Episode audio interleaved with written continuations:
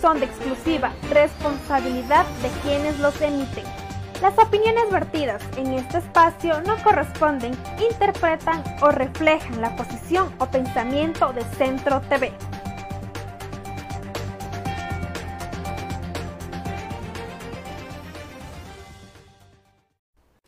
Los criterios son de exclusiva responsabilidad de quienes los emiten. Las opiniones vertidas en este espacio no corresponden, interpretan o reflejan la posición o pensamiento de Centro TV.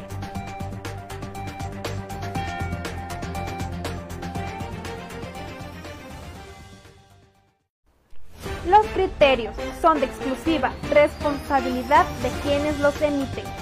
Las opiniones vertidas en este espacio no corresponden, interpretan o reflejan la posición o pensamiento de Centro TV.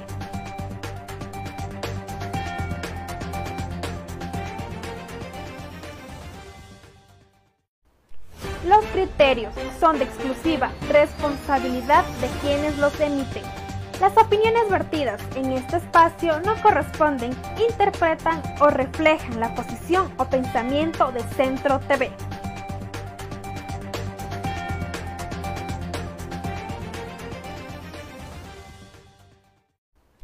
Los criterios son de exclusiva responsabilidad de quienes los emiten.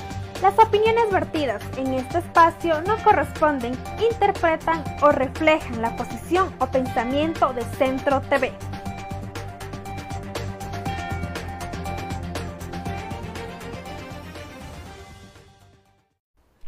Los criterios son de exclusiva responsabilidad de quienes los emiten. Buenas noches a todos nuestros amigos que nos ven a través de Centro TV Ecuador y de su programa Visión Informativa. En esta noche tenemos un invitado importante, ella es Paola Cabezas, candidata a la Asamblea Nacional por la lista 1 de Centro Democrático. Damos paso y la bienvenida a nuestro compañero Daniel Moreno. Buenas noches. Muy buenas noches amigos queridos, 20 horas con 23 minutos, como siempre un gusto, un privilegio comenzar. Bueno, no comenzar, ya estamos en día martes, pero eh, dando los pasos iniciales en esta semana, llegando también al fin del noveno mes, un año que, que ha pasado realmente rápido, pero esperamos, ¿no? En esta última vuelta, en estos tres meses, prácticamente cerrarlo de, una manera digna con noticias positivas. Ojalá Dios bendiga a los científicos y en, este último trimestre eh, llegue ya la, vacuna para, para, esta pandemia que azotó al mundo. A través de la, de la magia de la televisión, una televisión, una televisión artesanal, una tecnología artesanal, entre comillas, prácticamente, recibimos esta noche de manera virtual desde la provincia verde, su capital Esmeraldas, en el norte del país a nuestra amiga, amiga de la casa, por supuesto, eh, la licenciada máster eh, Paola Cabezas Castillo, ex gobernadora de Esmeraldas, también asambleísta alterna y hoy candidata ya confirmada en el casillero número 5 para un curul eh, como asambleísta nacional. Antes lista 1, lista 5, hoy confirmado también lista 1 Centro Democrática y por supuesto también eh, eh, política activa de la Revolución Ciudadana. Muy buenas noches, Paola, qué gusto tenerte en las cámaras y micrófonos de Centro TV. Gracias, querido Daniel, un abrazo enorme, igualmente a Jocelyn Rosero y a toda tu audiencia que sabemos que es amplia, que es importantísima y no creo que sea tan artesanal. Yo creo que esta es la televisión del futuro. Estos son los medios que en su momento van a tener la penetración importante y la tiene porque todos estamos conectados, todos tenemos un smartphone, todos tenemos un teléfono celular y, esto obviamente es lo que nos conecta más rápidamente con el mundo. Así que no es tan artesanal, no te hagas tan humilde, porque creo que este es una opción de comunicación distinta, eh, comunicación directa, comunicación que construye otro tipo de relatos. Así que más bien felicitarte por, por arriesgarte a hacer comunicación, a hacer periodismo, primero con ética, y sobre todo dándole una alternativa a la gente para poderse comunicar a través de acá. Yo infinitamente agradecida por permitirme comunicarme con tu audiencia y con toda la gente de la ciudad de Riobamba y la provincia de Chimborazo. Gracias por acompañarnos en esta noche a Paola Cabezas que nos comente la situación actual del movimiento de este partido, las propuestas también que se darán poco a poco, ya dando a conocer en la campaña que se vendrá ya en los próximos meses para las elecciones generales del 2021. Bueno, en realidad eh, quisiera poder hablar de propuestas. En realidad yo creo que ese debería ser ahorita en este momento la posición de los candidatos, estarle dando una alternativa a la gente para poderle proponer un, un futuro mejor.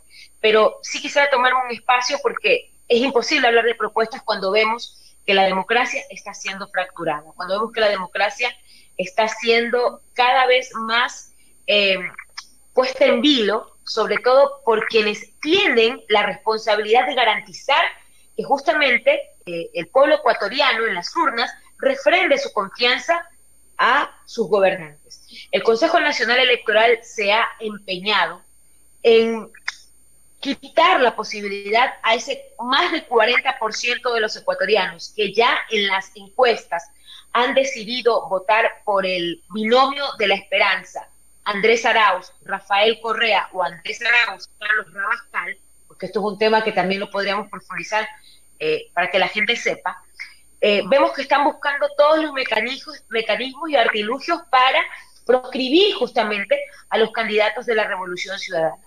Hoy en la ciudad de Quito se llevó una, eh, una marcha pacífica, pero multitudinaria, de ciudadanos de todos los sectores, esta marcha convocada obviamente por el Frente UNES, pidiendo al Consejo Nacional Electoral respetar la democracia.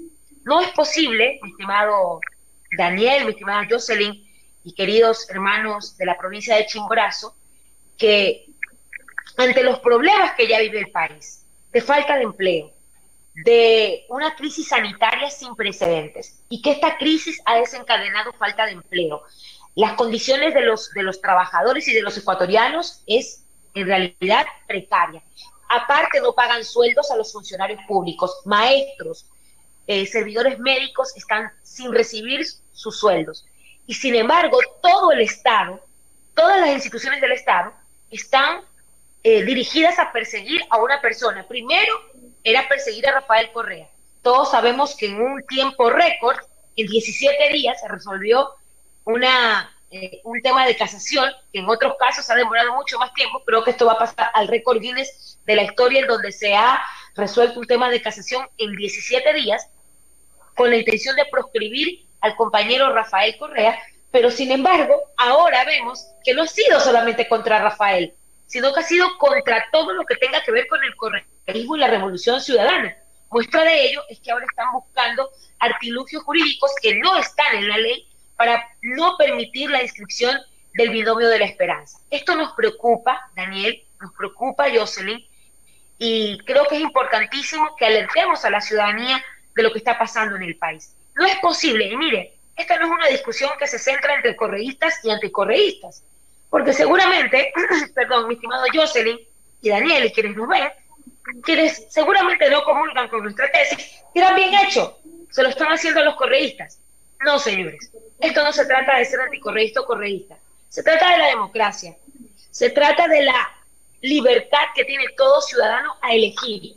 Si quieren proscribir a la revolución ciudadana, si quieren proscribir al correísmo, pues dejen que sean las urnas, que el pueblo ecuatoriano decida si quiere o no que sea esta la opción que esté presidiendo eh, la presidencia de la República en el 2021. Pero eso nos preocupa y creo que esa debería ser una alerta para todos los ecuatorianos porque lo que está pasando en el Consejo Nacional Electoral es gravísimo. Y vuelvo y repito, no es un tema que se dirige a una organización política.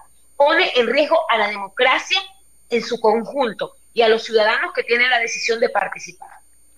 20 horas con 30 minutos. Daba estaba dando lectura ya a las personas, a los seguidores televidentes que en este momento se enlazan a este streaming. Por cierto, recordarles, estamos en transmisión simultánea en varias plataformas digitales, YouTube, Instagram, Twitter, por supuesto Facebook Live, en nuestra propia página web centrotv.com.es eh, y ahora también estamos en Spotify, nos buscan a través de podcast. Regresando con una revista.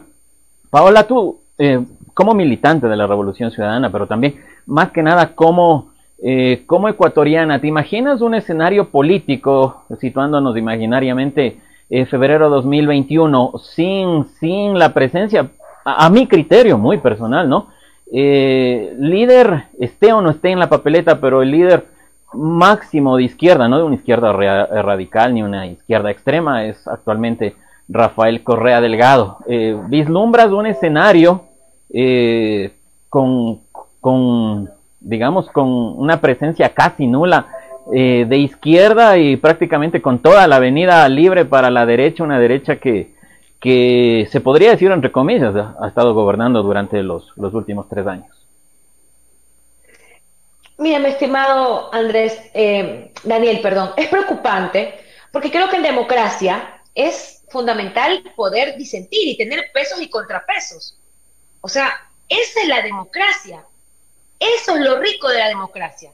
Poder tener movimientos fuertes, una, un sistema de partidos fuertes que permita a quienes militan desde la izquierda, desde el centro, desde la derecha, poder tener sus propuestas y que el pueblo ecuatoriano decida. Lo que pasa en este, en este remedio de democracia que ha creado Moreno a partir de la consulta popular del siete veces sí, es justamente satanizar los partidos fuertes. Porque si tú recuerdas, mi estimado Daniel y Jocelyn y todos que nos ven ahora, el primer golpe que le dieron a la Revolución Ciudadana fue robarnos el partido, robarse Alianza País. Y ustedes escuchaban a todos los sectores eh, conservadores o la derecha diciendo que estaba mal que existiera un partido como Alianza, o sea, que era mal que existiera la 35, que era un partido que había concentrado todos los poderes, que estaba mal que un partido fuerte ganara las elecciones, con un liderazgo fuerte, sin lugar a dudas, el que representa Rafael Correa Delgado. Entonces el primer paso fue debilitar la organización política que representaba el progresismo. Porque también en eso, tristemente, Daniel, hay que decirlo, han jugado otros actores que supuestamente se denominan de izquierda. El mismo Pachacutic, cierta facción de la CONAIE, que también se han hecho eh, conocer como dirigentes de izquierda, pero muchas veces no sabemos en qué bando juegan. El mismo MPD o Unidad Pop o Unidad Popular que dicen ser movimientos de izquierda, pero terminan siendo funcionales a la derecha. Entonces, hago esta analogía porque en este momento, primero, empezaron destruyendo un movimiento político fuerte que tiene una importante militancia que está con nosotros. Porque entenderás que la 35 se quedó con el partido, pero no se quedó con la militancia. La militancia está con la, con la Revolución Ciudadana, con Rafael Correa y con el liderazgo histórico que representó durante el proceso de cambio que llevó la Revolución Ciudadana.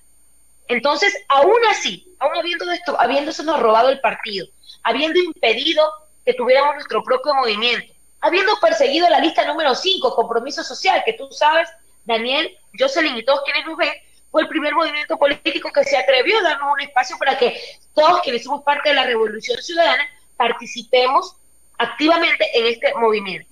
Sin embargo, creo que es importante seguir manteniendo esta línea progresista. Por eso nace UNES, Unión por la Esperanza, y es allí donde se unen varias organizaciones políticas y movimientos sociales para crear este movimiento o crear este frente que aglutine el progresismo, que aglutine justamente un plan de gobierno que lleve a la recuperación de la patria, del empleo, de garantizar derechos elementales como la salud y la educación, que son las propuestas que tiene Andrés Arauz, que es nuestro candidato a la presidencia de la República. Entonces, eh, es evidente, mi estimado Daniel, para no perderme un poco del contexto de tu pregunta, pero era importante hacer esta analogía porque no es posible que en democracia quieran desaparecer a una fuerza política o a una tendencia política que representa al progresismo, que tiene una importante intención de voto, para la derecha llegar al poder por, la ventana. Porque para rematar, Daniel, estamos hablando que según las encuestas, y no las nuestras, las mismas encuestas de la oposición, dicen que el, el, candidato de la Revolución Ciudadana o el candidato de UNES está en primer lugar, el segundo lugar lo ocupa el candidato de Pachacutic y el tercer lugar recién lo ocupa Guillermo Lazo y muy lejano de todos los dos candidatos que están liderando las encuestas. Entonces, ¿cómo justificas que quieran eliminar de la lista a los que están punteando para que una persona que en este momento está repudiada por el país, porque todo el mundo sabe que Lazo y Nebot han co-gobernado el gobierno de Moreno, que han hecho una alianza de la regalada gana para meterse por la ventana y usurpar la presidencia de la República, pero sin ganar nada. Entonces, así no es el juego democrático. Hay que jugar limpio. No se puede jugar con cancha inclinada, con árbitro vendido y dejando fuera al mejor equipo. Porque aunque no les guste, UNES tiene a los mejores jugadores, es el mejor equipo, es la mejor propuesta para el país porque primero somos un equipo que ya le demostramos al país cómo sacarlo de la pobreza, cómo generar empleo, cómo redistribuir la riqueza de manera equitativa. Son esas las cosas que están en juego. No es el correísmo o el anticorreísmo, porque también, mi estimado eh, Daniel y, quienes nos ven ahora, la discusión también mediática ha llegado a un nivel tan débil que la gente está discutiendo si es que Rafael Correa vuelve o no, o si es que hay que proscribir a los correístas. Si quieren proscribirlo, háganlo en las urnas. Dejen que la gente tome una decisión. Pero es evidente que están queriendo repetir patrones que ya se están dando en la región, como el de Bolivia, en donde quieren tomarse por asalto la función electoral para impedir que la primera fuerza política esté en la papeleta. No es posible, Daniel, que intenten sacarnos. Primero porque estamos en el corazón del pueblo. Y creo que la gente que está en el Consejo Nacional Electoral y el mismo gobierno debería escuchar. No están escuchando la calle, Daniel. No están escuchando al pueblo.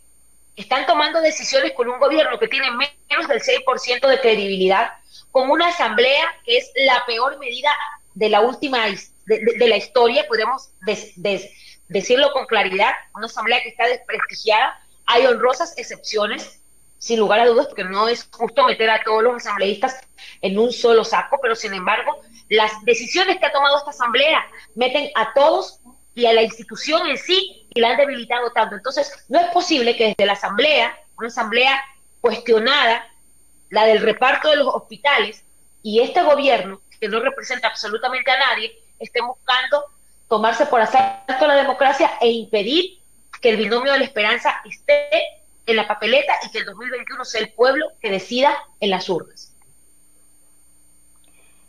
Eh, Paola, ¿usted confía en las políticas públicas, tanto también en cómo se ha venido manejando el Consejo Nacional Electoral? ¿Qué sucederá en las próximas elecciones? Usted menciona en las encuestas que los candidatos que representan justamente a la lista que usted mencionó anteriormente, con Arauz, el, binomio Arauz y Rabascal. ¿Cómo va en este sentido el trabajo, la inscripción? ¿Consideran que les aceptarán o no? ¿Qué acciones ustedes tomarán para que puedan participar legalmente como ha solicitado el Consejo Nacional Electoral? Estimada Jocelyn, no hay ningún elemento jurídico que el binomio de la esperanza participe. Primero, porque hay dos elementos importantísimos y los paso a explicar para que quienes están viendo esta noche comprendan eh, un poco el comportamiento de cómo se han venido generando las cosas en el Consejo Nacional Electoral. Primero, tanto el binomio Andrés Arauz, Rafael Correa, Andrés Arauz, Carlos Rabascal, fueron parte del proceso de internas de Centro Democrático. Ambos cumplieron, ambos binomios cumplieron con el procedimiento de democracia interna y fueron obviamente inscritos o están dentro de eh, la lista de centro democrático dentro del proceso de, democracia interna. Es evidente que eh, el compañero Rafael Correa hizo el proceso de participación de, aceptar su precandidatura. Obviamente el Consejo Nacional Electoral de manera arbitraria ha dicho que él no se presentó, él lo hizo de manera eh, presencial nunca dice que el, primero el reglamento no habla de cuerpo presente, habla presencial y personalísima. Él lo hizo, hizo uso de elementos que el mismo reglamento habla, el tema de la firma electrónica, sin embargo, no han querido aceptar la candidatura. ¿Qué es lo que procede en este momento? De acuerdo a lo que dice el artículo 104 del, de la Constitución, el, del, del, perdón, del Código de la Democracia, el artículo 345 del mismo Código de la Democracia y el artículo 14, que es mucho más el artículo 14 del reglamento, que justamente es para las organizaciones políticas, que dice claramente que si uno de los candidatos presentara algún tipo de inhabilidad, ¿qué es lo que tiene que hacer el Consejo Nacional Electoral? Notificar al movimiento político, decirle el candidato, en este caso el candidato o el precandidato Rafael Correa está inhabilitado por tales, por tales, por tales motivos, y el movimiento político tiene 48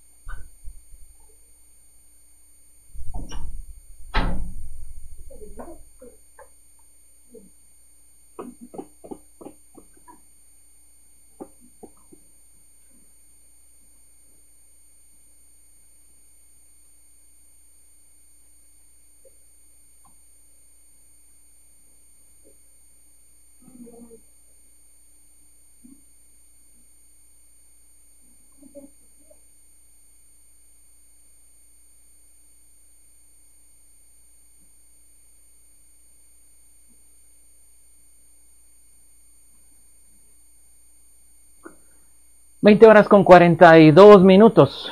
Tuvimos un pequeño inconveniente de carácter técnico, como le manifestaba al, eh, inicio a todos nuestros seguidores. Eh, realmente, eh, digamos que esta época post pandemia se ha convertido en un, en un reto no solo para tratar de adaptarnos a una nueva normalidad en exteriores, sino también en este caso a todos los medios de comunicación que hacemos este tipo de entrevistas de manera virtual. Eh, obviamente en interiores, eh, con, con, la tecnología que, que de cierta manera eh, se puede ubicar a nuestro alcance. En este momento teníamos una entrevista prácticamente con una diferencia de, en, en, distancia kilométrica de 8 horas. Estamos nosotros situados en el centro del país, nuestra invitada en el norte del país, en la provincia de Esmeralda. Regresamos luego de un pequeño corte.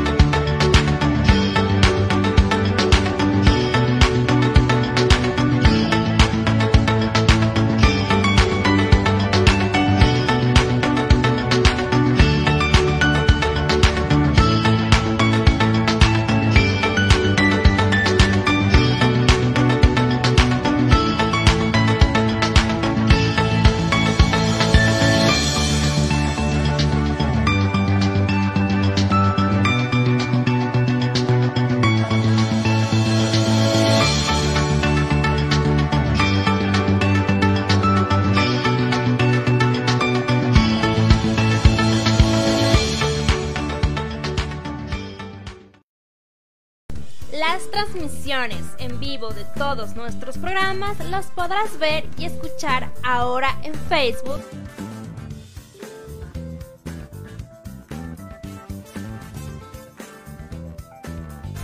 YouTube.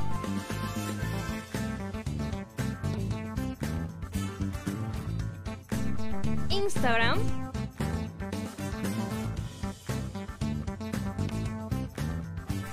Twitter.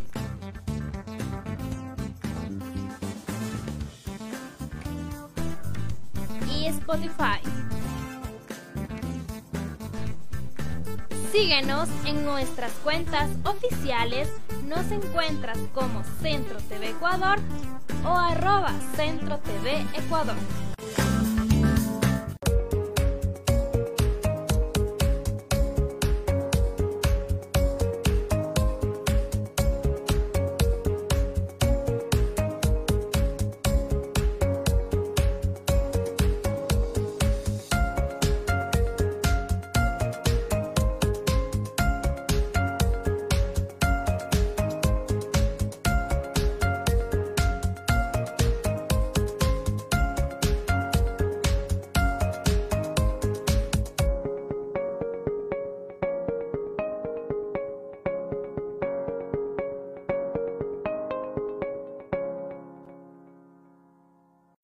Llegó a Riobamba la famosa cerveza artesanal Vikingo, el elixir de los dioses. Obtén toda la fuerza de un vikingo a tan solo 15 dólares precio de six pack. También tenemos servicio a domicilio. Pídela ya.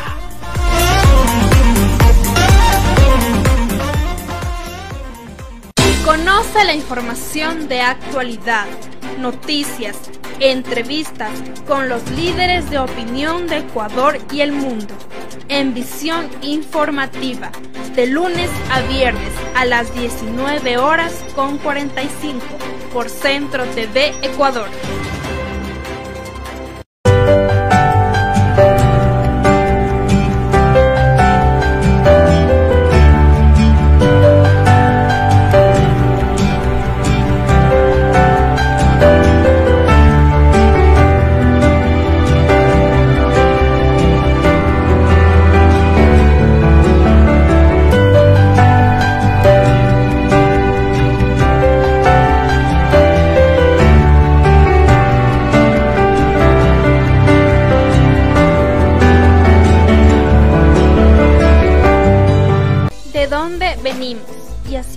Vamos, cómo pensamos, cómo actuamos o qué ideología hay en este mundo serán tratados en su programa Onda Cultural con la presencia de músicos, artistas, pintores, danzantes, cineastas y más. Todos los viernes a las 18 horas en Centro TV Ecuador.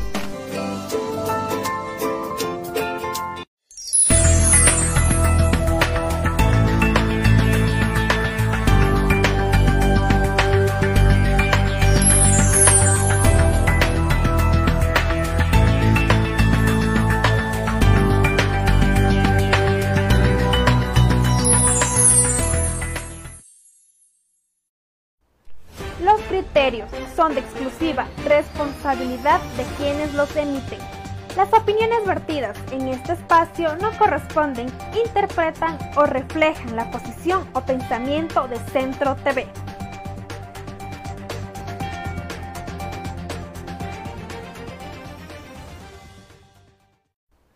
Los criterios son de exclusiva responsabilidad de quienes los emiten. Las opiniones vertidas en este espacio no corresponden, interpretan o reflejan la posición o pensamiento de Centro TV.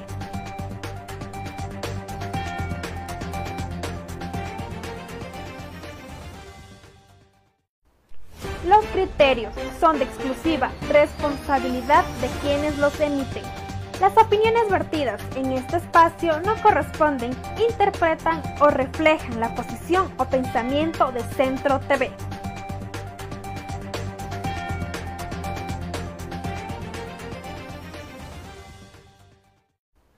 Los criterios son de exclusiva responsabilidad de quienes los emiten.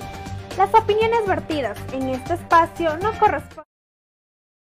Es que tenía un problema Agradecemos a todos nuestros seguidores, ya estamos al aire. Gracias a todos ustedes por compartir con nosotros.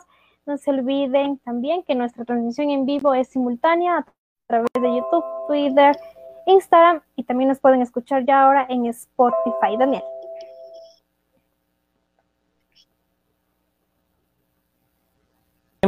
Eh, tuvimos unos inconvenientes técnicos, como no, también a nuestra eh, querida invitada que nos visita desde, eh, visita virtualmente, ¿no? Desde el norte del país y también un agradecimiento a producción. Paola hacía referencia al Código de la Democracia, mi, producción es realmente eficiente, en, tres segundos ya me alcanzó el Código de la Democracia, no solo uno, sino tres códigos de la democracia. Realmente no cambia, no cambia mi productor eh, por, por nada del mundo. Bueno, seguimos contigo, Pau. Hablabas precisamente del reglamento de elección.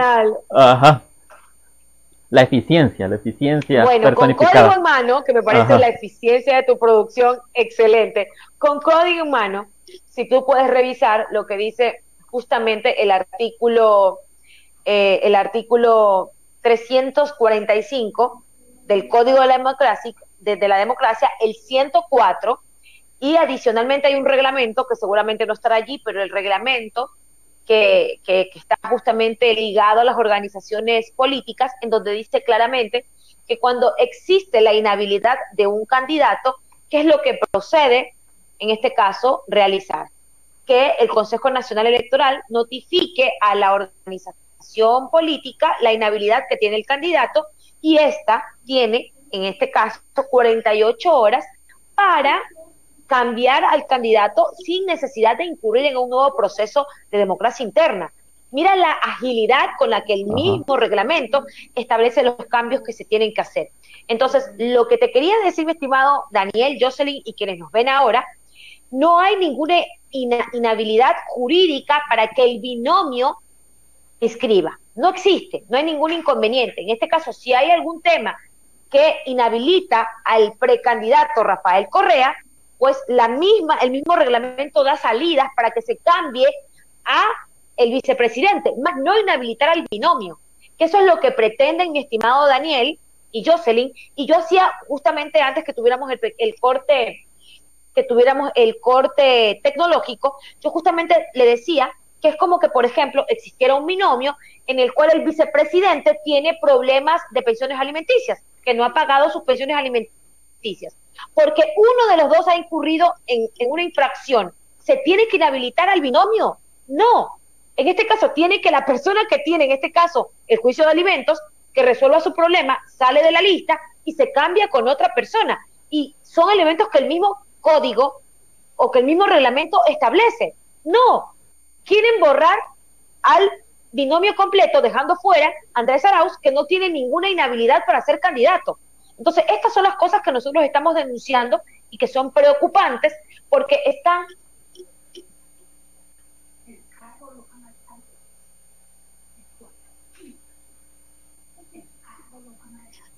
Ay, mil disculpas.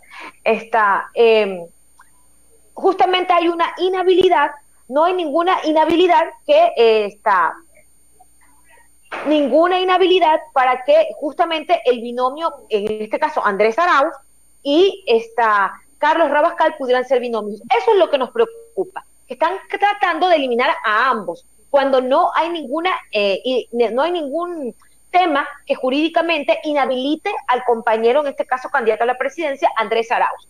Esas cosas están claras en el ámbito jurídico. Sí nos preocupa, sí estamos completamente preocupados por eso, porque el Consejo Nacional Electoral está inobservando sus propias reglas, el Consejo Nacional Electoral que está justamente eh, abocado o que debería estar abocado en este momento a garantizarle a los ecuatorianos y a todas las organizaciones políticas a una participación seria, sin impedimentos, están justamente en este momento eh, tratando de quitar de la papeleta justamente el binomio que tiene la mayor aceptación popular. Paola, eh, bueno, sí, haciendo referencia a, la Biblia de la democracia, la ley orgánica electoral y de organizaciones políticas de la República del Ecuador, más conocido como el Código de la Democracia. Me voy a permitir leer el último acápite del artículo 345, obviamente para dejar constancia que lo que manifiesta eh, desde Esmeraldas eh, la licenciada Paola Cabezas Castillo tiene asidero, obviamente, en el artículo mencionado. Artículo 345, el CNE o Consejo Nacional Electoral emitirá informes sobre el desarrollo del proceso. En el caso de constatar irregularidades, notificará al máximo órgano electoral del partido o movimiento para que eh, lo subsanen. Es precisamente lo que hacía referencia eh, Paola, Paola Cabeza. Siempre, eh, obviamente, como un informativo serio que somos nosotros, contrastamos la información y aquí está un claro ejemplo.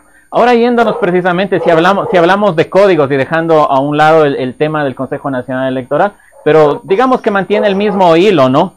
Eh, tomando como referencia el, hace, hace varias semanas, hace varios días más bien dicho, el, el, famoso caso Sobornos, que luego también fue bautizado como, como el caso Bochornos. Eh, hace algunos días conversamos con uno de, de, los abogados de las partes procesales, de, de la defensa técnica, obviamente, y, y sí me sorprendía eh, con, con algo que manifestaba, si hablamos jurídicamente, pero también me gustaría escuchar la, eh, el comentario de Paola del famoso influjo psíquico. Es, es realmente, es, realmente risible esta situación porque se toman incluso, incluso la doctrina de, un, de, un, de una eminencia en derecho penal como es eh, Klaus Roxin, alemán, eh, tratadista alemán, de, de, este influjo es, para, para ponerlos en palabras de acentavo, como decía Connie Méndez, escritora venezolana, es algo así como, como uh, se, leía en las historias o en los libros de Calimán, que tan solo con la mirada o con el poder eh, de, la hipnosis del profesor X, etcétera, a la distancia que yo estoy desde la ciudad de Riobamba, eh, Paola Cabezas en, en la ciudad de Esmeraldas, y yo, yo a través de, estos poderes eh, hipnóticos, o, bueno, no, no, no sé el término correcto, yo podría ordenarle, entre comillas, para que ella realice algún delito o algún tipo de delito. Y, lo peor que la, eh, no lo atribuyan a Paola únicamente, sino al influjo psíquico, al, hipnotismo que yo ejercí a través de mi mente, de mi poderosísima mente, en la mente de, Paola Cabezas. Realmente es, visible esta situación. Dime, Paola.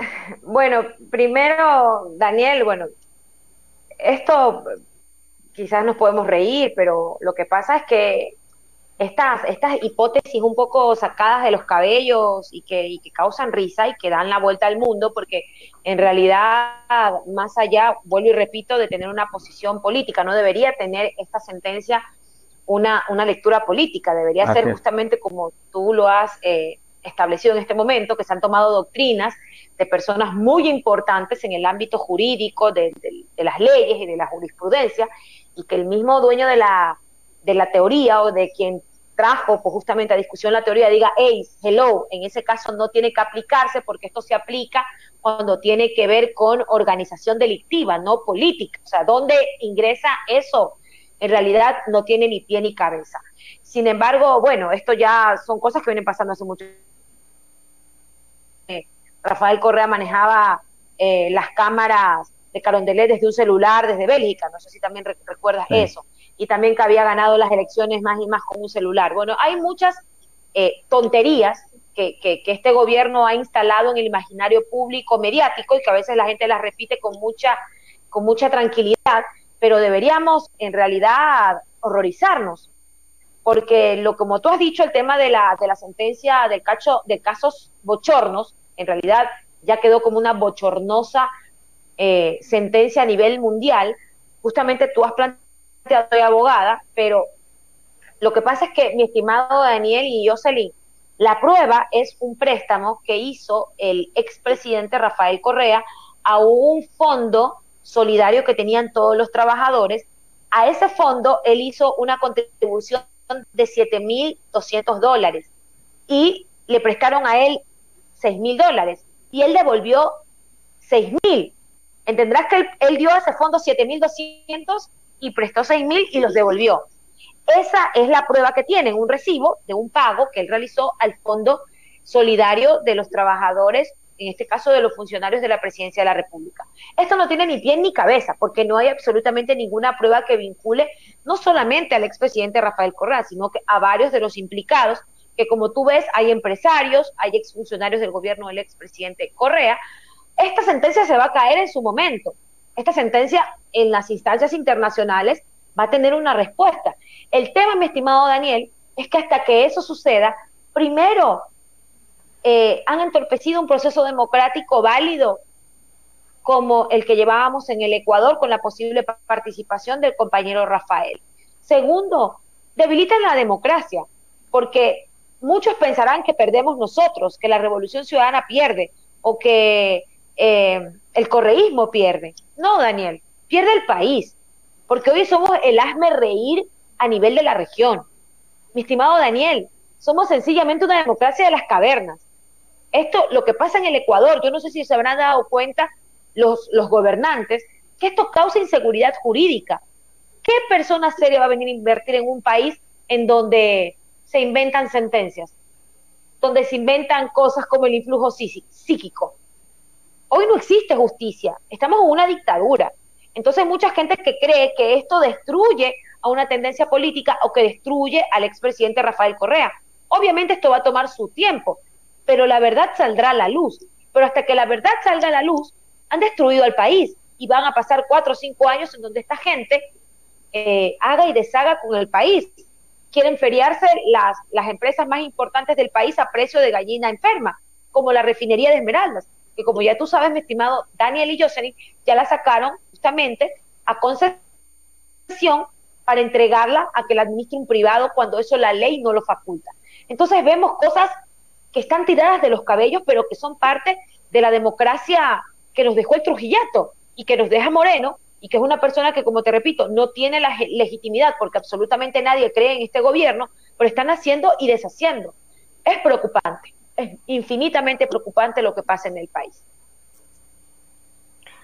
Paola, eh, hemos observado diferentes situaciones justamente por la democracia que se acercan ya a las elecciones del 2021, como en el caso de, en supuesto caso de que ustedes lleguen a la asamblea, como usted está de candidata por Centro Democrático, ¿cuáles serán las propuestas? Usted mencionaba que no se puede hablar de propuestas por las diferentes situaciones que se ha venido atravesando justamente en el país por la pandemia del coronavirus, la crisis económica que poco a poco ya se piensa a sentir, de igual manera los diferentes decretos que ya el presidente Moreno ha mencionado también a través de los diferentes medios de comunicación. ¿Cómo ustedes planean trabajar? ¿Qué acciones y decisiones se, se mantendrán también para poder sacar adelante al país debido a las diferentes situaciones que se han venido en los últimos cuatro años? Sí, bueno, más que no tener propuestas, nuestras propuestas las tenemos. Yo quería más bien empezar la entrevista yo sé era eh, haciendo una denuncia de lo que está pasando en el país. Porque ¿cómo, ¿con qué tiempo propones? Imagínense, nosotros deberíamos estar en este momento en una campaña abierta, una campaña eh, ciudadana, una campaña en realidad donde vayamos a contarle a la gente cuáles son nuestras propuestas, que las tenemos indudablemente, pero están cada vez entorpeciendo más la posibilidad de participación de la revolución ciudadana que quise empezar la entrevista, justamente denunciando lo que está pasando en el país. Sin embargo, mi estimada Jocelyn, usted entenderá que la Asamblea en este momento ha sufrido un quebrantamiento institucional que es menos del 2% de la gente que cree en la Asamblea como institución. Entonces, es importantísimo en esta lógica reinstitucionalizar la Asamblea, primero yendo con un bloque importante de asambleístas que vayan a acompañar al presidente de la República. Porque cuando cambiaron el método, no lo hicieron porque les interesa la participación de las minorías, lo hicieron porque esto va a permitir elevar la tasa de la cantidad de hospitales que tienes que repartir. En realidad, hacen que la asamblea se fraccione, que exista mayor cantidad de movimientos políticos participando y así Andrés Arauz gane la presidencia con una importante votación y podamos ir un número importante de asambleístas, pues sencillamente el método hace que se disperse la asamblea. Por eso es necesario que no solamente pensemos en votar por un otro, otro asambleísta, primero el el método no lo permite porque justamente ha cambiado para votar en plancha pero nosotros le planteamos al país una propuesta integral en donde llevemos a Andrés Arauz a la presidencia de la República para que desde allí primero eliminemos esas leyes que han permitido precarizar de manera significativa la vida de los ecuatorianos. La ley humanitaria es una de las primeras leyes que nosotros debemos desaparecer, así, de un plumazo, porque una, una ley que benefició sencillamente a grupos económicos pequeños y que ha dejado la puerta abierta para que se despidan trabajadores, para que se precarice las condiciones laborales y que sencillamente hoy nadie responda por los derechos de los trabajadores. Eso es importantísimo. Hay otros elementos que tienen que ir acompañados también con el tema de la salud y de la educación. Usted sabe que la misma ley impide que el Estado, mucho más allá de que se pueda encontrar en un estado de excepción, porque eh, Moreno justificó la reducción de presupuestos para salud y educación, lo justificó diciendo que, que justamente estábamos eh, en estado de excepción y que la pandemia. Bueno, el artículo 161, literal 1 de la Constitución dice claramente que los recursos de salud y educación no pueden tocarse ni siquiera por cuestiones de estado de excepción ni por eh, crisis que tenga el país. Sin embargo, vemos que estas decisiones debilitaron significativamente el sistema de salud y de educación. Jóvenes que eran parte del sistema de becas del país se están quedando sin posibilidades de continuar estudiando. Se ha debilitado el sistema de, educación, no solamente primario y secundario, también el sistema de, de, educación universitario está siendo precarizado significativamente y nosotros tenemos que ir con una propuesta fuerte a la Asamblea Nacional, primeramente para garantizar la defensa y rescate de lo público. Tenemos que garantizar los derechos. Lo público es fundamental, porque en este momento, en esta repetición sistemática de la derecha conservadora, es que el Estado estaba obeso, que había que despedir funcionarios públicos, que había que reducir el tamaño del Estado. Daniel y Jocelyn, ¿qué ha significado eso? Despedir maestros. ¿Qué ha significado eso? Despedir médicos. Y que en la crisis más grande que ha tenido, la crisis sanitaria más importante que ha tenido el país, no hayan personas que atiendan justamente estas necesidades tan básicas como es la de salvar vidas. Entonces, eso se tiene, mi estimado Daniel, y yo que garantizar desde la Asamblea. Y obviamente, todas las leyes que vayan en el marco de garantizar desarrollo productivo, que vayan de la mano de garantizar empleo y que la gente tenga trabajo y que tenga dinero en el bolsillo. La dolarización se sostiene con trabajo. La dolarización se sostiene con dólares aquí, no como hacen los banqueros que sacan la plata y se la llevan a paraísos fiscales. Eso es lo que garantiza Lazo. Lazo nunca ha dado empleo.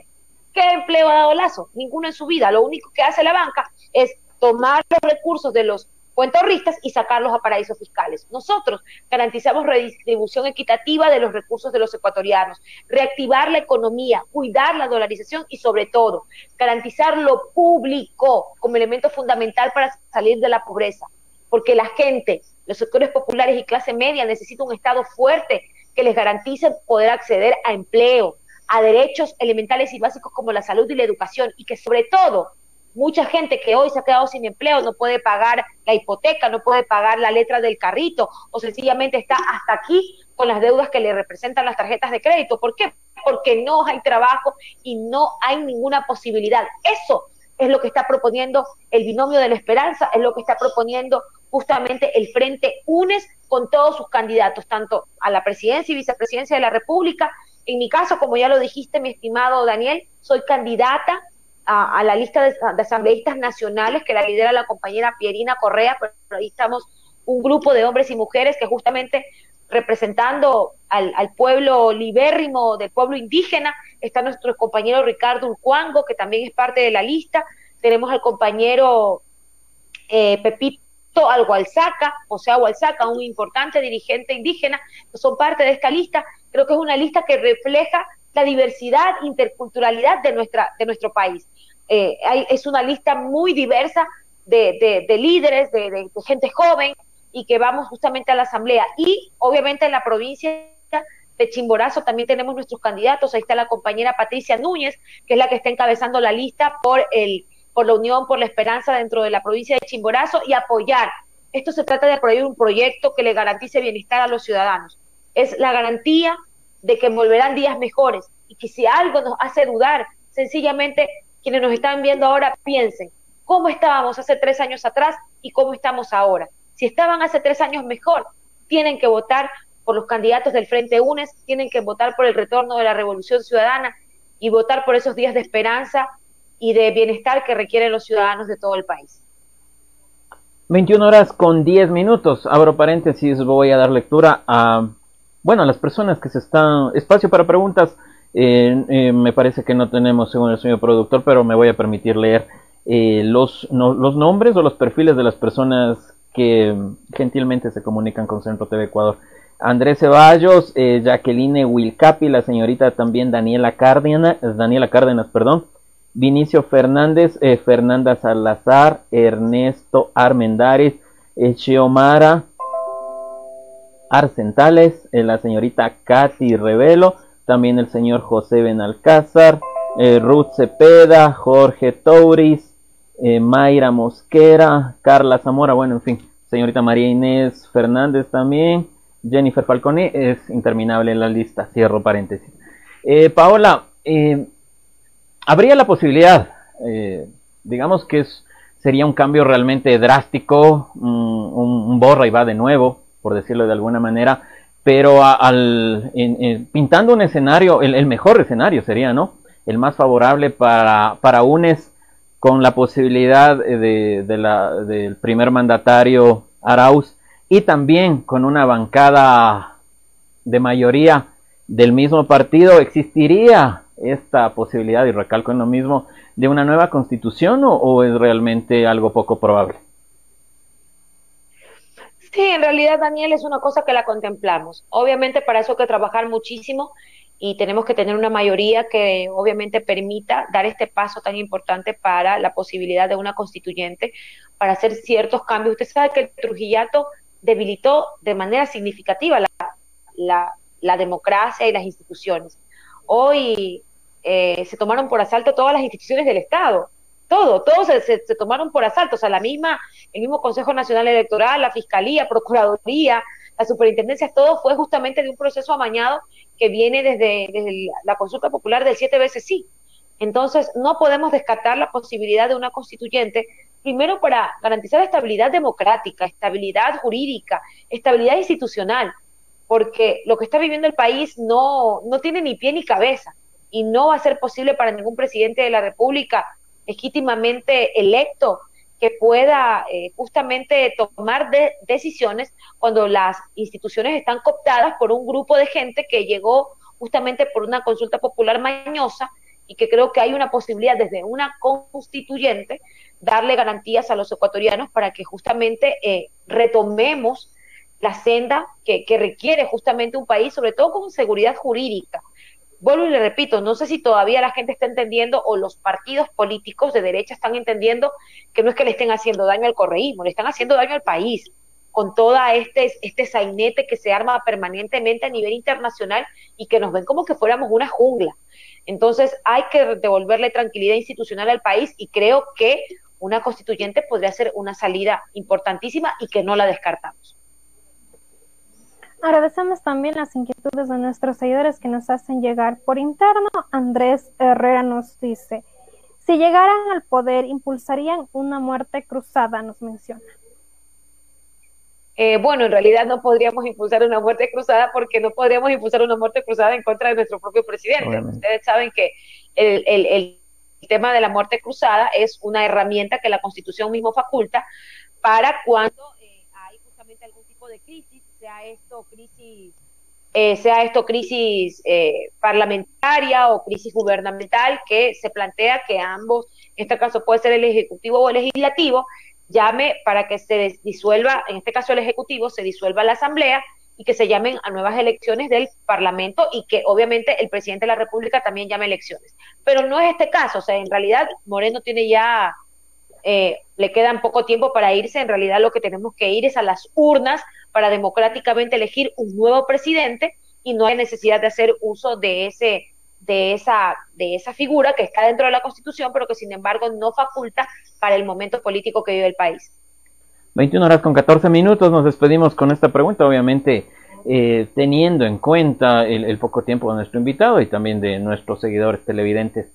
Em, estimada, estimada eh, Paola, durante los, bueno, los 25 años eh, de, de, vida, hablo a título personal, siempre había escuchado que obviamente grandes, grandes conocedores de la política, que los, los votos, en este caso los sufragios, no son endosables. Jamás han sido endosables. Con pequeñas o, únicas excepciones, teniendo en cuenta el gran liderazgo de, de, estadistas legendarios.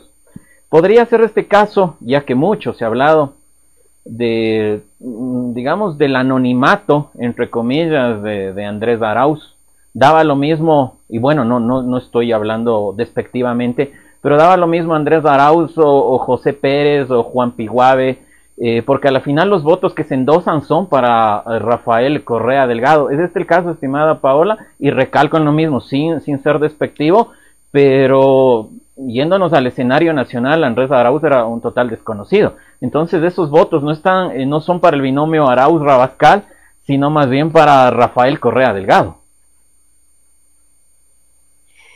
Eh, bueno, coincido en una parte con lo que dices, Daniel, y, discrepo en la otra. Eh, primero, porque yo creo que es importantísimo, frente al momento que vive el país, elegir eh, un candidato a presidente de la República que tenga las condiciones para enfrentar el país que va a recibir. Primero, porque no va a recibir un país, va a recibir un país en soletas, va a recibir un país destruido y va a recibir un país en donde el problema primordial va a ser el económico. Y creo que en esa lógica Andrés Arauz cumple con todas las credenciales por justamente su conocimiento, su vasto conocimiento de, cómo manejar el Estado, su, vasto conocimiento en, la parte institucional y sobre todo económica, que le va a facultar a él poder tomar las decisiones los 100 primeros días sea, el presidente de la República que llegue a sentarse, que va a ser Andrés Arauz, tiene que tomar el los 100 primeros días decisiones trascendentales. Y eso lo hace una persona que conoce el país, que conoce las instituciones, que conoce la constitución y los alcances que tiene como presidente de la República.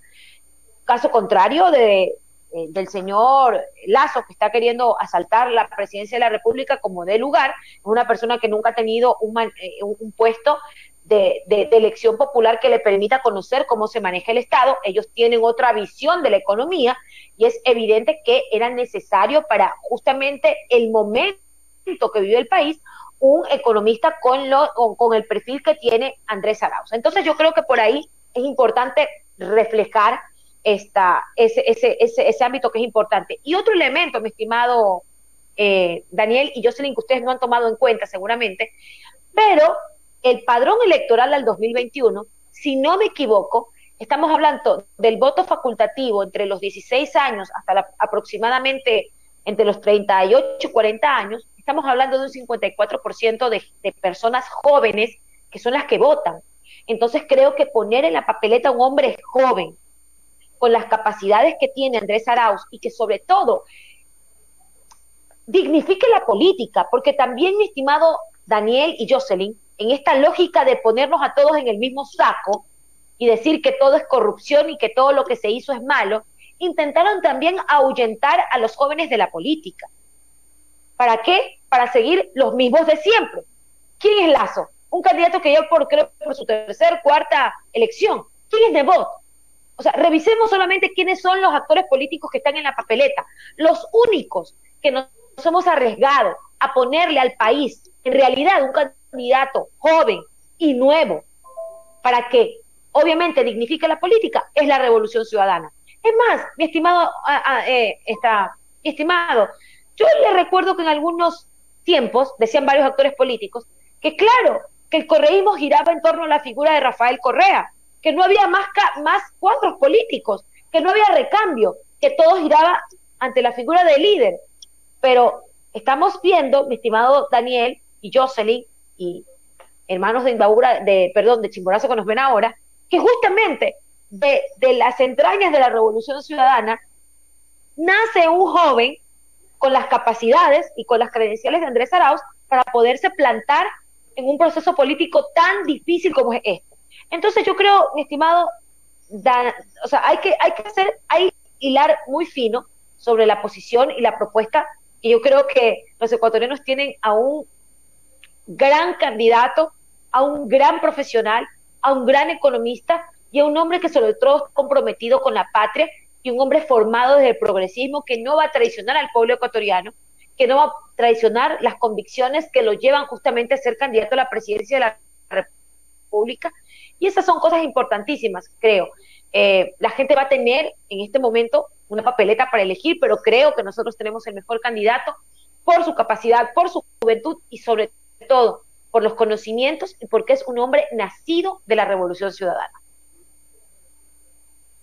Agradecemos la intervención de Paola Cabezas, quien estuvo con nosotros esta noche en un diálogo también, dando a conocer diferentes temas, diferentes aristas sobre la situación actual que estamos viviendo ya, a la que se enfrenta ya las campañas electorales, lo que ya se viene también para las elecciones generales del 2021. Su mensaje final también a la ciudadanía rebambeña, chimboracense y como no a nivel nacional. Bueno, agradecer a Chimborazo, agradecer a Riobamba, es una, una provincia y una ciudad también a la que quiero mucho. Justamente les decía en interno que por lo general siempre estoy visitando Riobamba eh, me encantan los hornados de Riobamba, no tienen idea, es una debilidad. Los hornados de Riobamba, me como todo. Está, estuve también cerquita por ahí en Colta comiendo cuy, en Colta también es delicioso. Bueno, en realidad toda la Sierra Centro es hermosa, pero dejarles un abrazo enorme a la gente de, de, de Riobamba, de Chimborazo, a, tener fe, a pelear por la democracia. Volví les repito, esto no es por Paola Cabezas, por Andrés Arauz, o por los candidatos de la revolución ciudadana, es por el país, es por las futuras generaciones, es por sus hijos, por los que se vienen, por las, por justamente por, por, las futuras generaciones que requieren un país en donde podamos soñar en días mejores para todos. Por eso somos la opción de UNES, Unión por la Esperanza, en la lista número uno, Centro Democrático, y esperamos contar con el apoyo de todos ustedes. Esperamos también que pronto eh, eh, pase un poco el tema de la pandemia y podamos visitarlos en Chimborazo, poder estar visitando Riobamba y abrazarnos. Pero, bueno, si no podemos abrazarnos, por lo menos hacernos un toquecito de manos. Hay que seguirse cuidando. El tema de la pandemia todavía no ha pasado.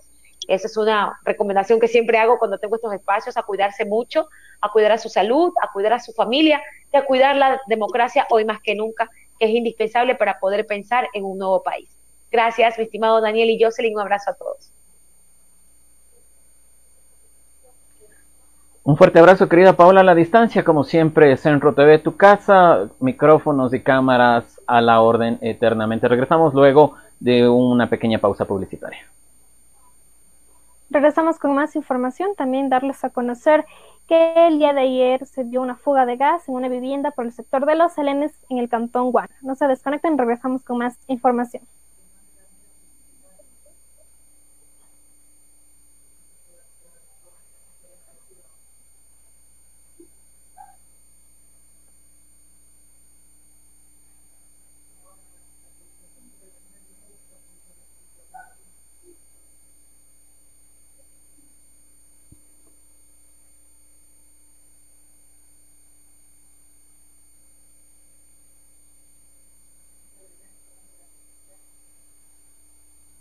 Al parecer tenemos problemas de conexión, Daniel, eh, que nos mande ya publicidad directamente desde los estudios donde se encuentra Daniel.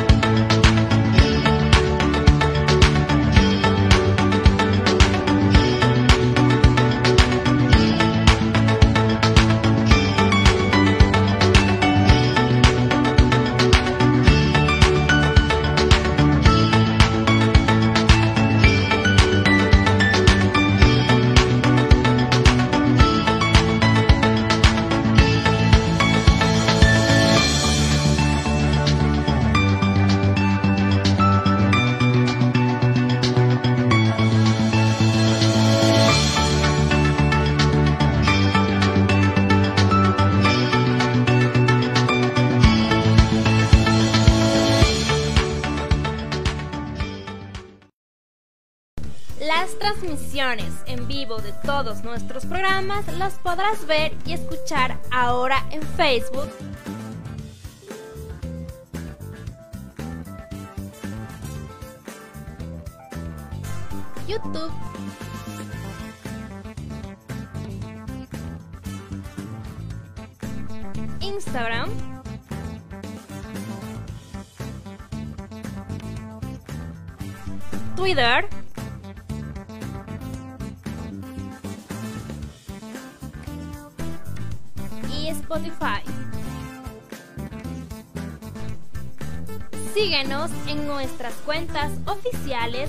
Nos encuentras como Centro TV Ecuador o arroba Centro TV Ecuador.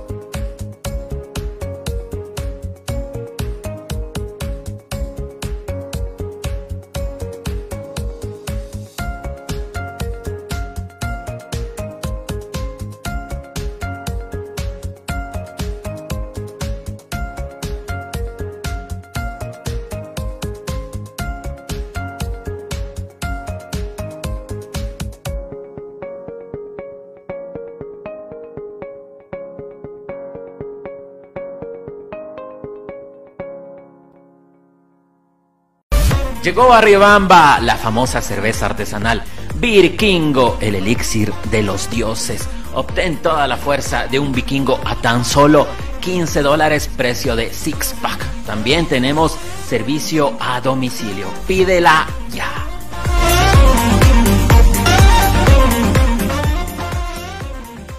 Conoce la información de actualidad, noticias, Entrevistas con los líderes de opinión de Ecuador y el mundo. En visión informativa. De lunes a viernes a las 19 horas con 45 por Centro TV Ecuador.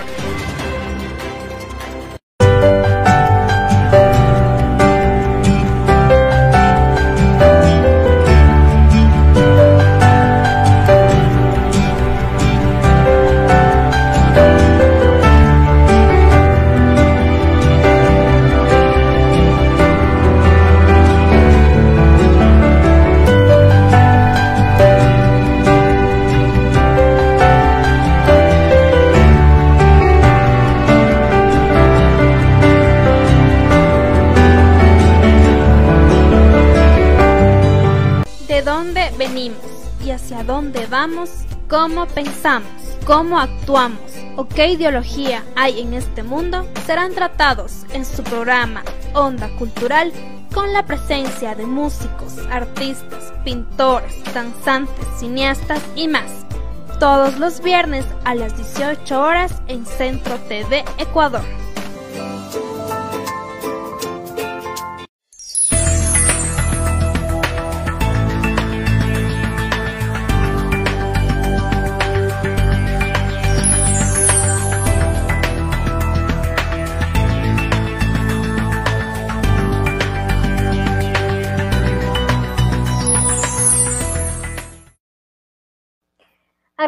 A todos nuestros seguidores, gracias por compartir con nosotros en este su programa Visión Informativa a través de Centro TV Ecuador. Recordarles que esta transmisión es simultánea a través de YouTube, Instagram, Twitter y ahora nos pueden escuchar en Spotify. La misión exploratoria llegará al país, mencionó Andrés Arauz en una rueda de prensa en la cual brindó hoy en horas de la mañana para que puedan vigilar el proceso electoral.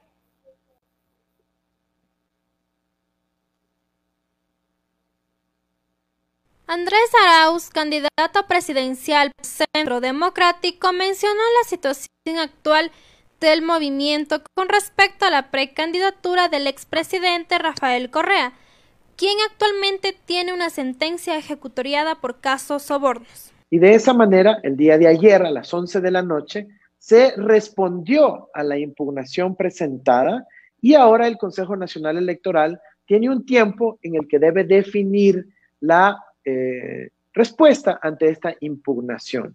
En esta impugnación, lo que nosotros eh, esperamos que ocurra, de conformidad como lo establecen las leyes y los reglamentos de la República del Ecuador, del Consejo Nacional Electoral, es que el CNE no proceda a calificar la candidatura de Rafael Correa a la vicepresidencia de la República. Ya.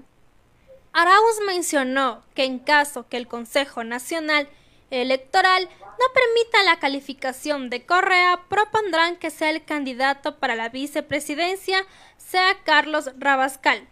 Hizo un pedido que la Organización de las Naciones Unidas para que participe como observador electoral.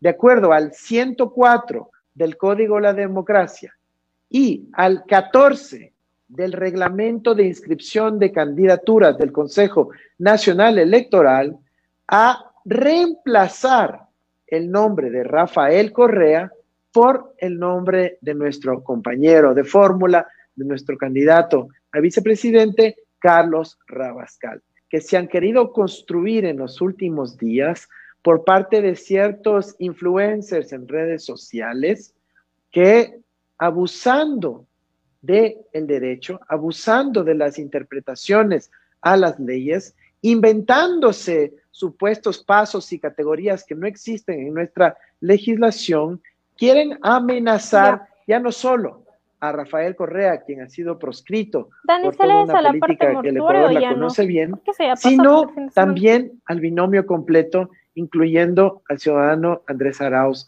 quien les habla, ah, quien al momento de evaluar la carpeta el CNE no va a encontrar ninguna inhabilidad, con lo cual no hay ninguna razón para excluir de la participación electoral a Andrés Arauz que sea de corte legal. Y aprovechamos este momento para solicitar al Consejo Nacional Electoral que formule a través de la Cancillería ecuatoriana una invitación contundente y concreta a que las Naciones Unidas participe como observador electoral en este proceso democrático que está por vivirse. Y no que lleguen solo el 7 de febrero a participar en la jornada de depósito de los votos en las urnas, sino también a que estén presentes desde ya en nuestro país, como lo hemos formulado al secretario general de las Naciones Unidas. Añadió que en los próximos días vendrán al Ecuador una misión exploratoria previa a la misión electoral con el fin de dar vigilancia al proceso electoral. Estará llegando en los próximos días al Ecuador una misión exploratoria previa a la misión de observación electoral. ¿Por qué se denomina así? Porque la observación electoral ocurre en los días previos al día del depósito de los votos en las urnas Y la misión exploratoria previa es la que está velando para que ahora, en estos momentos donde se está por definir los destinos de la democracia en el Ecuador, pueda también tener vigilancia por parte de la Unión Europea a través de esta misión exploratoria.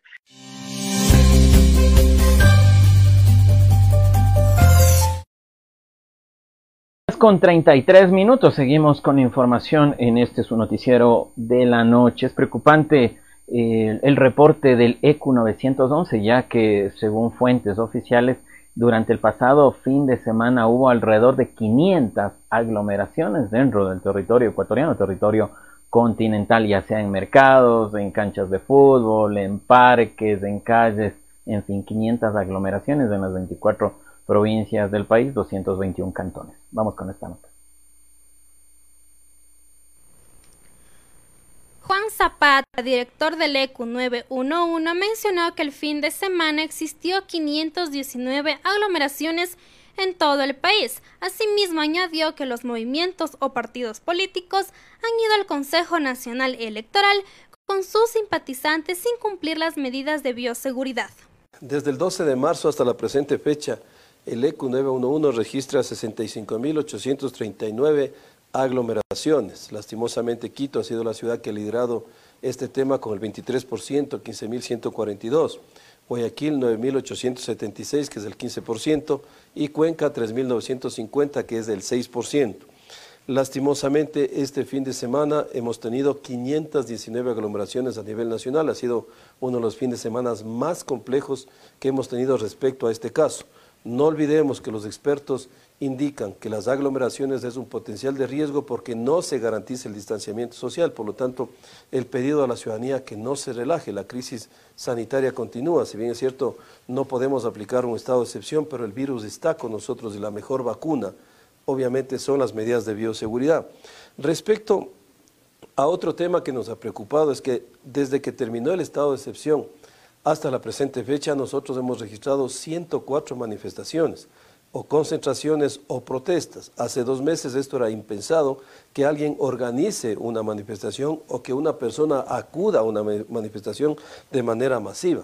Y hemos tenido de nosotros 104 sin respetar las medidas de bioseguridad y siendo un potencial de riesgo para la salud de quienes participan.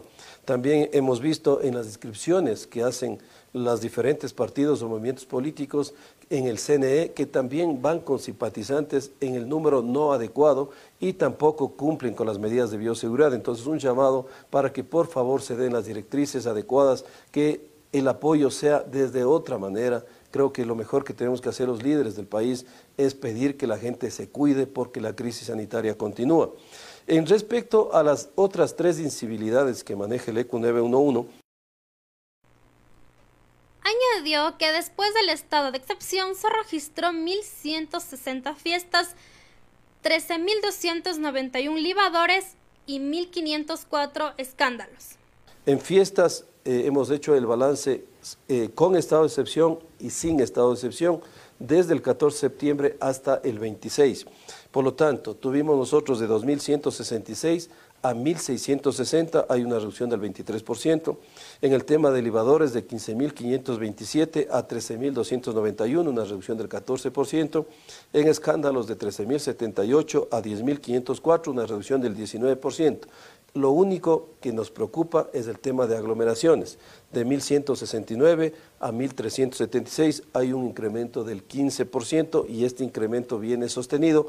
Por lo tanto, vuelvo a insistir, la colaboración y la participación ciudadana. Muchísima responsabilidad, mucha disciplina, el virus sigue con nosotros.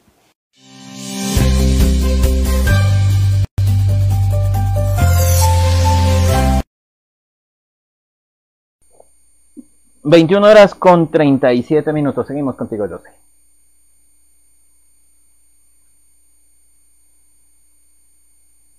Con nosotros en su noticiero de todas las noches, visión informativa. No se olviden de compartir y darle like la transmisión para que la información llegue a más personas.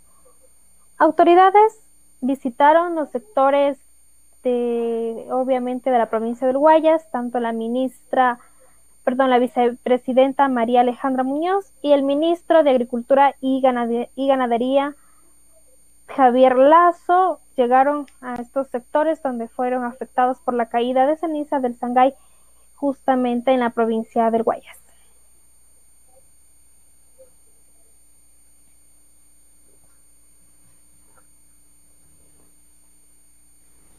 Este lunes, en el cantón Alfredo Bacarizo Moreno, provincia de Guayas, mujeres agricultoras cuya producción resultó afectada de ceniza del volcán Sangay recibieron el apoyo técnico del gobierno con motobombas que permitirán la limpieza de sus cultivos de cacao, soya, arroz y maíz.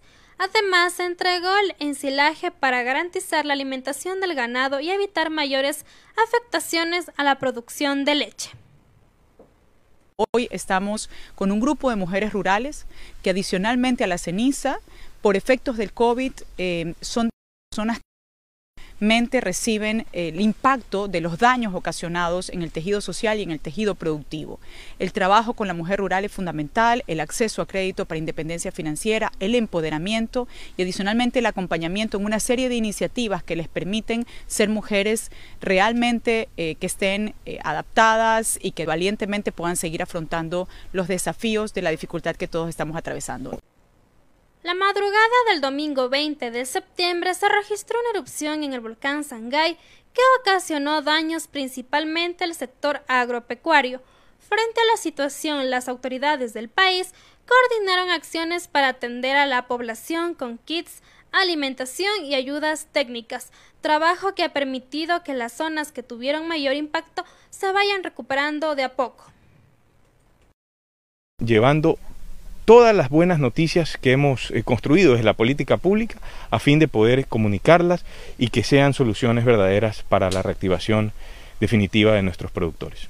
El Ministerio de Agricultura nos va a hacer entrega de las motobombas que servirán como ayuda de limpieza a los cultivos afectados por la caída de la ceniza. Con esta limpieza aseguraremos nuestra cosecha del ciclo para poder abastecernos no solamente en el sector, sino también a la, a la población aledañas.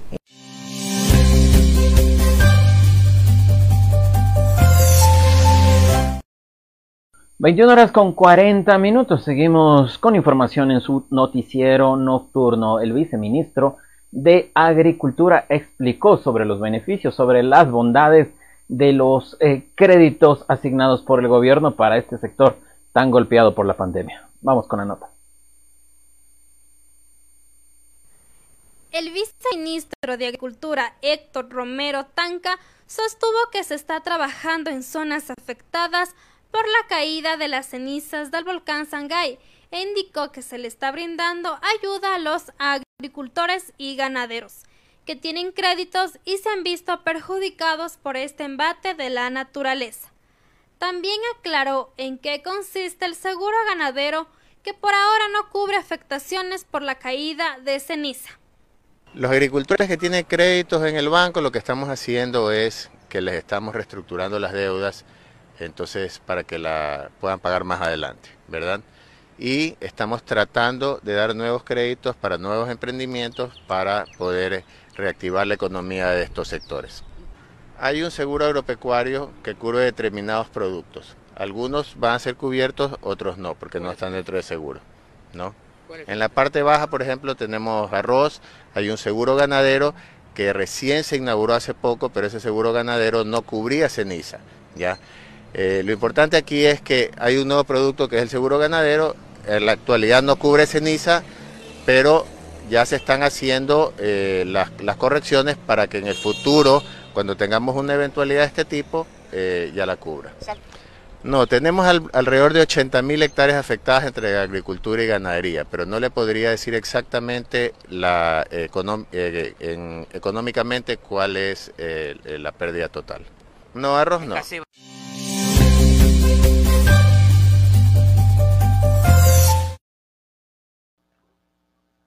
21 horas con 41 minutos. Continuamos con más información para todos nuestros seguidores quienes ya están conectados con nosotros. La Corporación Financiera Nacional recibirá 120 millones de dólares por parte del Banco Mundial. La Corporación Financiera Nacional recibe el primer desembolso de 120 millones de dólares realizado por el Banco Mundial que será destinado para el acceso a financiamiento productivo para micro, pequeñas y medianas empresas a nivel nacional. Estos fondos se canalizarán desde la CFN bajo la modalidad de banca segundo piso a las instituciones financieras, elegibles que cumplan con los estándares ambientales y sociales requeridos dentro del proyecto con el Banco Mundial. Por su parte, las instituciones financieras con los recursos asignados serán las encargadas de canalizar el crédito a los clientes con las condiciones más favorables en el mercado. Las eh, pequeñas empresas en Ecuador tienen ventas de hasta 5 millones de dólares por año y dada la estructura de la cartera de la CFN con 120 millones se espera financiar principalmente capital de trabajo y operaciones de activo fijo por montos de 500 mil y 50 mil dólares respectivamente. Con los fondos de este proyecto se podrán financiar únicamente las actividades económicas con una calificación de riesgo ambiental y social bajo o moderado.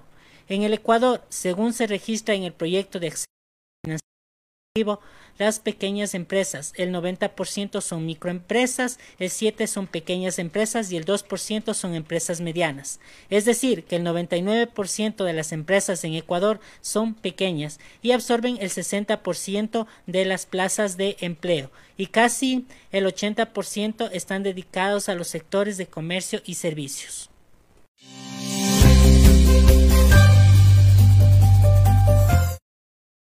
21 horas con 45 minutos. Vamos con la siguiente nota informativa. El GAT cantonal, más bien dicho, el, Cuerpo de Bomberos del Cantón Riobamba firmó un convenio con el GAT parroquial Calpi. Veamos la nota completa. Estamos aquí en la comunidad de Valladolid donde se ha desarrollado una breve demostración de parte del Cuerpo de Bomberos del Cantón Riobamba de las diferentes actividades, de las funciones que viene realizando, como es el Cuerpo de Bomberos en territorio. Realmente, transcurso de estos días, hemos llegado ya a un acuerdo a través del Cuerpo de Bomberos del Cantón Riobamba, donde nosotros como gobierno parroquial hemos ya dado por eh, vía resolución a través del seno de la, Junta Parroquial para entregarles un predio que va sobre los 7.059 metros, que en lo futuro habrá un proyecto importante donde esto buscará el desarrollo, la superación y el cambio que nosotros queremos que tenga la parroquia Santiago de Calpi. Este ámbito, bueno, ya se está realizando diferentes actividades. Hoy pues ya se encuentra justamente en el sector Chontal, donde se encuentra la fábrica de adoquines, ya realizando actividades dentro de lo que es las emergencias suscitadas dentro de la población. Aquí la parroquia Calpi, de la parroquia San Juan y los diferentes cantones, que justamente en una forma estratégica aquí se encuentra el cuerpo de bomberos. Entonces en ese ámbito nosotros queremos pues eh, felicitar la predisposición del capitán Orlando Vallejo, quien pues de una forma ya determinante también ha visto la necesidad de la estrategia que debe tener aquí en un sector determinante, ya que nosotros tenemos una gran cantidad de empresas, de poco también industrias. De esa forma vemos que las instituciones quienes se encuentran aquí en la parroquia Santiago Calpi presten estas funciones, estas ayudas correspondientes a toda la población.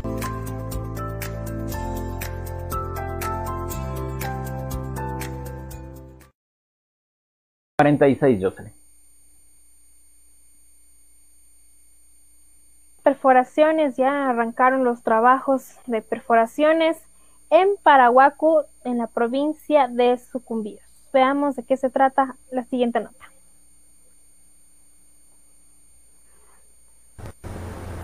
Semana inició la fase de perforación del pozo Paraguacu H029, ubicado en el campo Paraguacu, provincia de Sucumbíos. Los trabajos están a cargo del consorcio CNPC, Chuwanking Drilling Engineering Company Limited, y culminarán en aproximadamente 30 días. El gerente general de Petro Amazonas empresa pública, Juan Carlos Bermeo Calderón, informó que se estima que este pozo cuente con una producción de alrededor de 700 barriles de petróleo por día. Este pozo es el noveno en realizarse y forma parte de los trabajos que se enmarcan en el contrato firmado entre Petroamazonas, empresa pública, y el consorcio en 2018 con la finalidad de realizar actividades de perforación y completación de pozos, reactivación de pozos cerrados, construcción y ampliación de facilidades requeridas. El monto total de inversión comprometida es de más de 221 millones de dólares, añadió. El campo Paraguacu tiene una producción actual de 5.830 barriles diarios de petróleo y forma parte del activo Lago Agrio Libertador. Todo el activo aporta a la producción nacional con unos 25.000 barriles diarios de petróleo. Desde el año 2018 hasta este año, las actividades desarrolladas por el consorcio CNPC, King Drilling y Generating Company Limited se han centrado en la perforación de pozos y construcción de facilidades de superficie. La producción total de Petro Amazonas se ubica en alrededor de 415 mil barriles de petróleo equivalentes diarios de petróleo.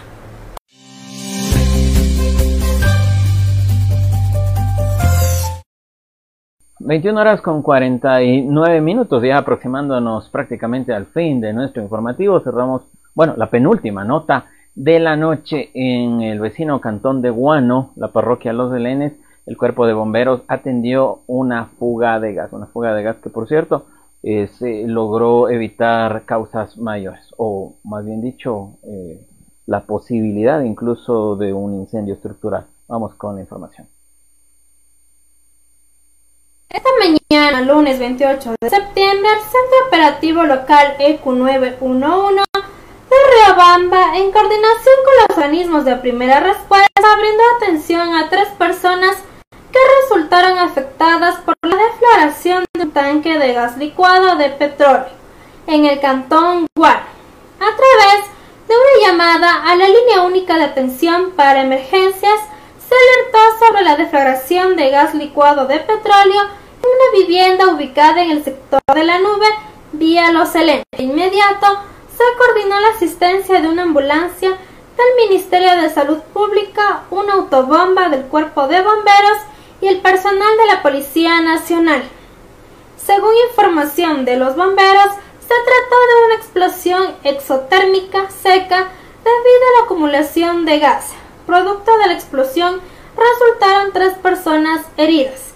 Asimismo existieron daños dentro de la vivienda como una puerta y ventanas.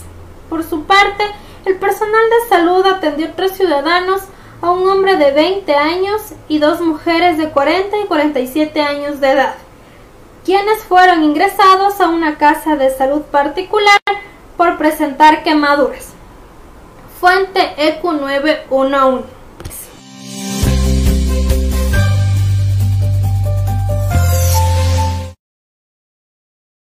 Agricultura y Ganadería, la, la, zona distrital de Chimborazo, entregó alimento y herramientas a los diferentes sectores, cantones que fueron afectados por la caída de ceniza del volcán Sangay, tanto en Payatanga, en Comandá y en Guamote.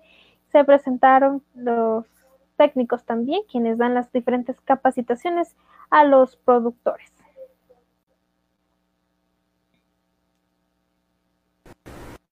Las acciones frente a la emergencia por la caída de ceniza volcánica del Sangay, la Dirección Distrital de Chimborazo del Ministerio de Agricultura y Ganadería MAG continuó durante el fin de semana con la entrega de alimento para el ganado en varias zonas afectadas de Chimborazo.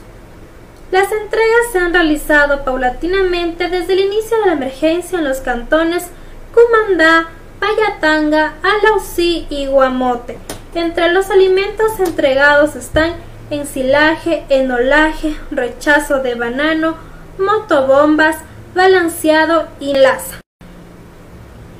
En el cantón Cumandá, una de las zonas más afectadas por la caída de ceniza volcánica, se entregó 24.000 kilogramos de rechazo de banano, 50 fundas de balanceado, 900 kilogramos de ensilaje, motobombas, además de 12.000 kilogramos de banano. Así también productores de Payatanga recibieron 36.000 gramos de rechazo de banana,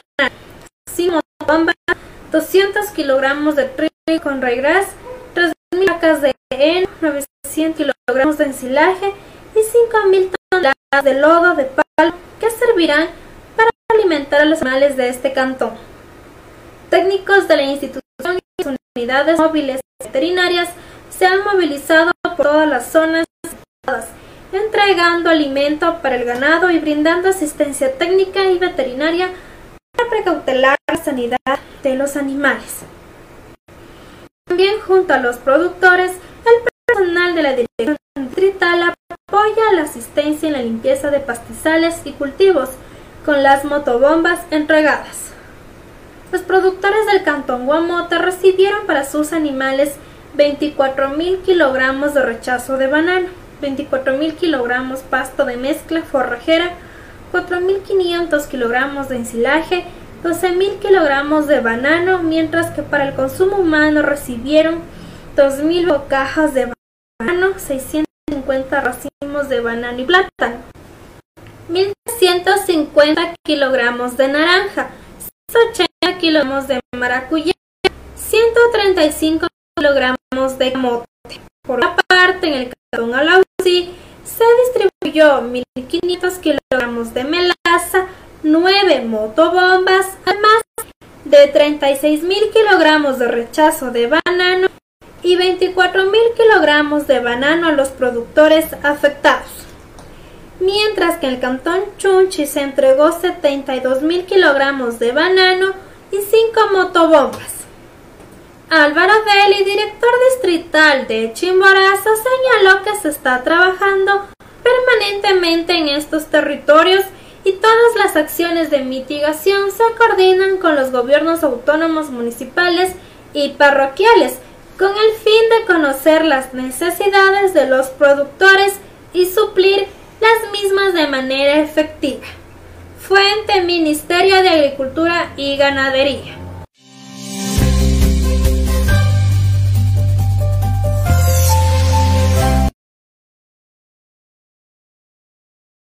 21 horas con 54 minutos. Agradecemos a todos nuestros seguidores quienes están conectados con nosotros a través de Centro TV Ecuador y de su programa Visión Informativa de todas las noches.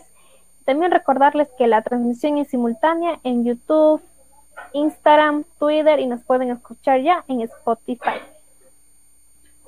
Eh, sí, Jocelyn, terminando ya el programa, eh, llegamos con la parte, bueno, eh, realmente a mí la, el, obituario, si se me hace eh, complicado recordar a, los fieles difuntos, eh, pero realmente es, es necesario porque eh, de esta manera también muchas personas que tal vez no conocieron del fallecimiento de tal o cual persona se, se enteran a través de este medio de comunicación y pueden expresar sus sentidas condolencias a los deudos, familiares, amigos, eh, de los difuntos. Eh, este obituario llega o comparte la información con Centro TV, Funeraria Caminos de Paz, parte mortuorio.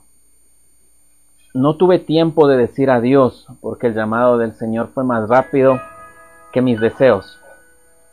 Recuérdenme con cariño y más no con pena y sufrimiento. En la comunidad Lango San Andrés, a los 26 días del mes de septiembre de 2020, ha dejado de existir quien en vida, ejemplar hija, abnegada, esposa, cariñosa madre, entrañable hermana y cuñada, leal amiga. Te llevaremos en nuestros pensamientos y sobre todo en nuestro corazón. Descansa en paz la señora Hilda Piedad Calderón Urquizo.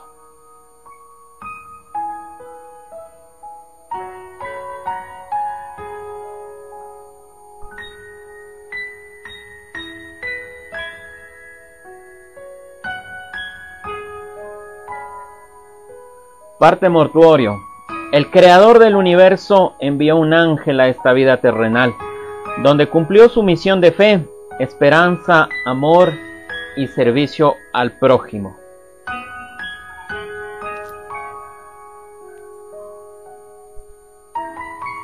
En la ciudad de Riobamba, quinta parroquia y Aruquies, a los 25 días del mes de septiembre, entregó su alma al Creador, quien en vida se llamó la señora Nelly América Vinuesa Castañeda. Que descanse en paz. Estos partes mortuorios son servicio a la ciudadanía, servicios sociales por parte de la funeraria Caminos de Paz y por supuesto también de Centro TV Ecuador. Gracias a todos nuestros seguidores quienes estuvieron con nosotros conectados.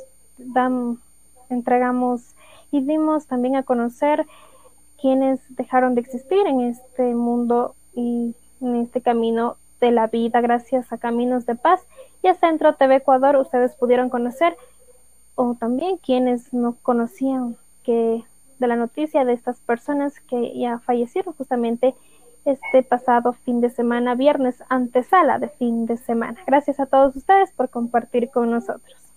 21 horas con 59 minutos, eh, como siempre un privilegio compartir eh, esta noche de entrevistas, también de información noticiosa, obituario y por supuesto también el espacio para nuestros gentiles auspiciantes. Los esperamos mañana a la misma hora de siempre con muchísima eh, más noticias, muchísima más información en este espacio para ustedes, espacio que gentilmente Centro TV comparte con los miles de seguidores. Gracias, eh, mi compañera Jocelyn Rosero, estuvimos en esta, en esta noche su amigo Daniel Moreno, cámaras y producción también del licenciado Víctor Verde Soto. Como decía Cerati, gracias totales. Muy buenas noches.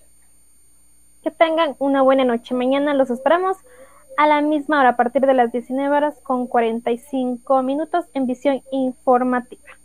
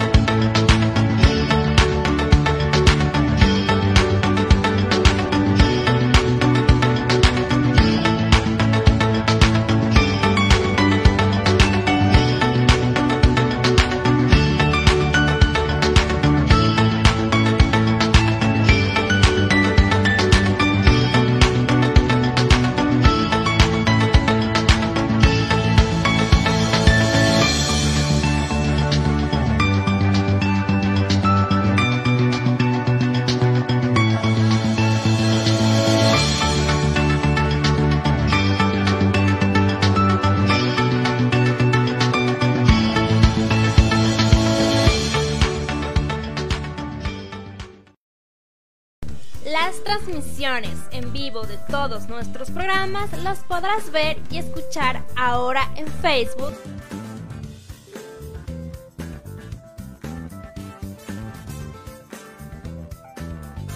YouTube.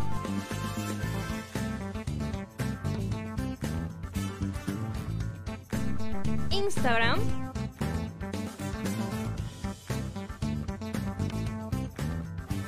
Twitter.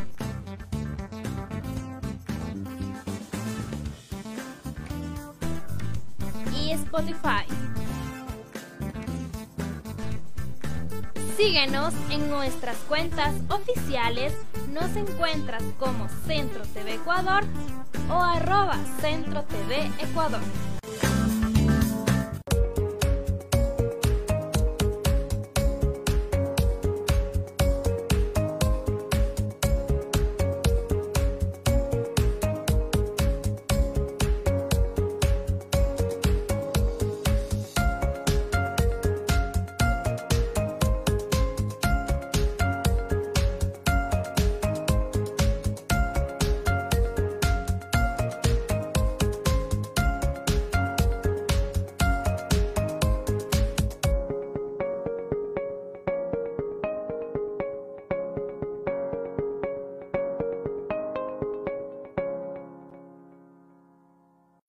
Llegó a Riobamba la famosa cerveza artesanal Vikingo, el elixir de los dioses. Obtén toda la fuerza de un vikingo a tan solo 15 dólares precio de six pack. También tenemos servicio a domicilio. Pídela ya.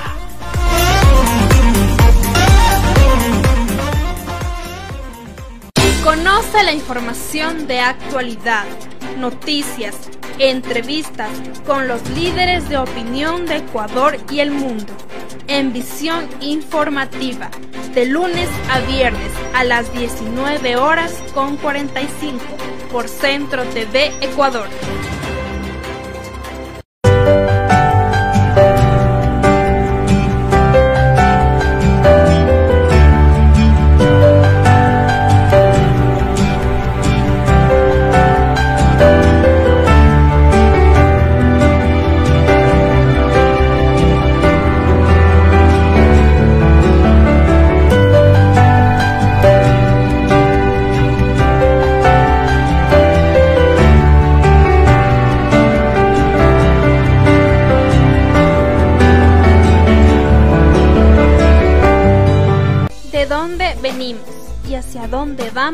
Cómo pensamos, cómo actuamos o qué ideología hay en este mundo serán tratados en su programa Onda Cultural con la presencia de músicos, artistas, pintores, danzantes, cineastas y más. Todos los viernes a las 18 horas en Centro TV Ecuador.